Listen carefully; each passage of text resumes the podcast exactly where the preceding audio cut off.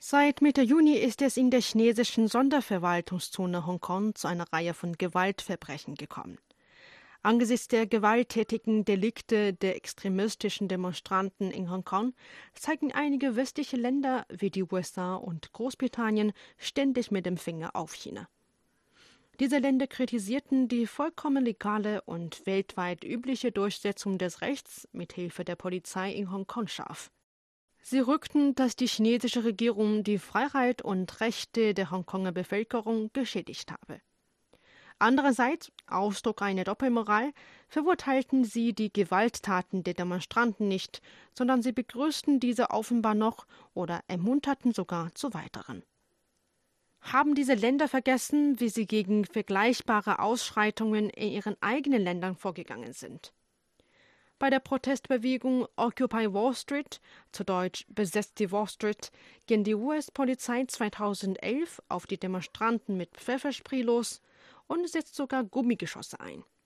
Bei den Ausschreitungen in britischen Städten im selben Jahr wurden die Demonstranten mit Hochdruckwasserstrahlen beschossen. Geht es um Hongkong, zeigen sich diese Länder sofort von einer anderen Seite.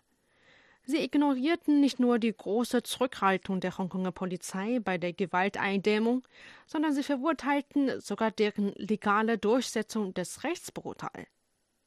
Seit der Rückgabe Hongkongs durch Großbritannien in die chinesische Souveränität vor 22 Jahren hat sich die chinesische Regierung ständig an die Prinzipien ein Land, zwei Systeme, Verwaltung Hongkongs durch Hongkonger und hochgradige Autonomie gehalten.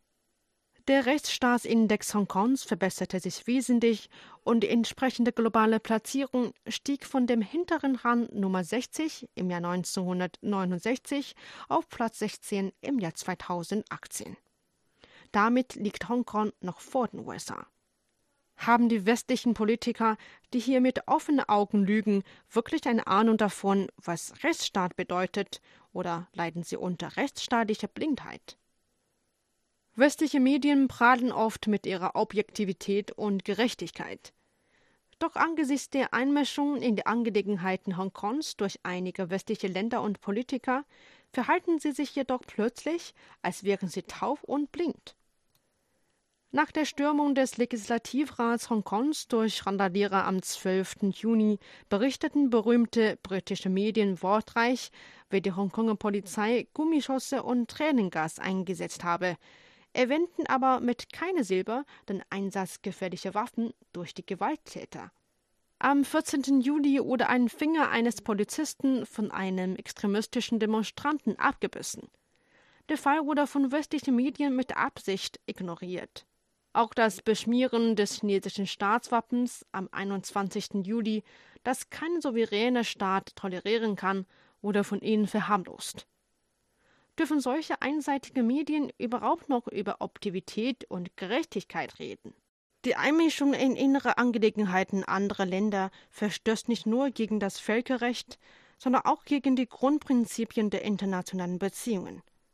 Dass einige westliche Politiker und Medien mit Doppelstandards andere Länder beurteilen und sich in die inneren Angelegenheiten dieser Länder einmischen, ist längst bekannt und daher als Propagandatrick unwirksam.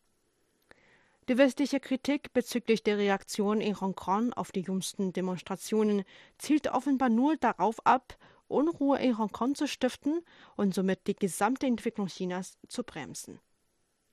Doch weder die Hongkonger Regierung noch die Bevölkerung und Polizei werden es dulden, dass äußere Kräfte versuchen, die rechtsstaatliche Grundlage Hongkongs mutwillig zu zerstören. Die Volksrepublik China wird ebenso wenig auch nur die kleinste Schädigung der eigenen Souveränität und Sicherheit sowie eine weitere Eskalation der Situation in Hongkong durch solche Kräfte hinnehmen.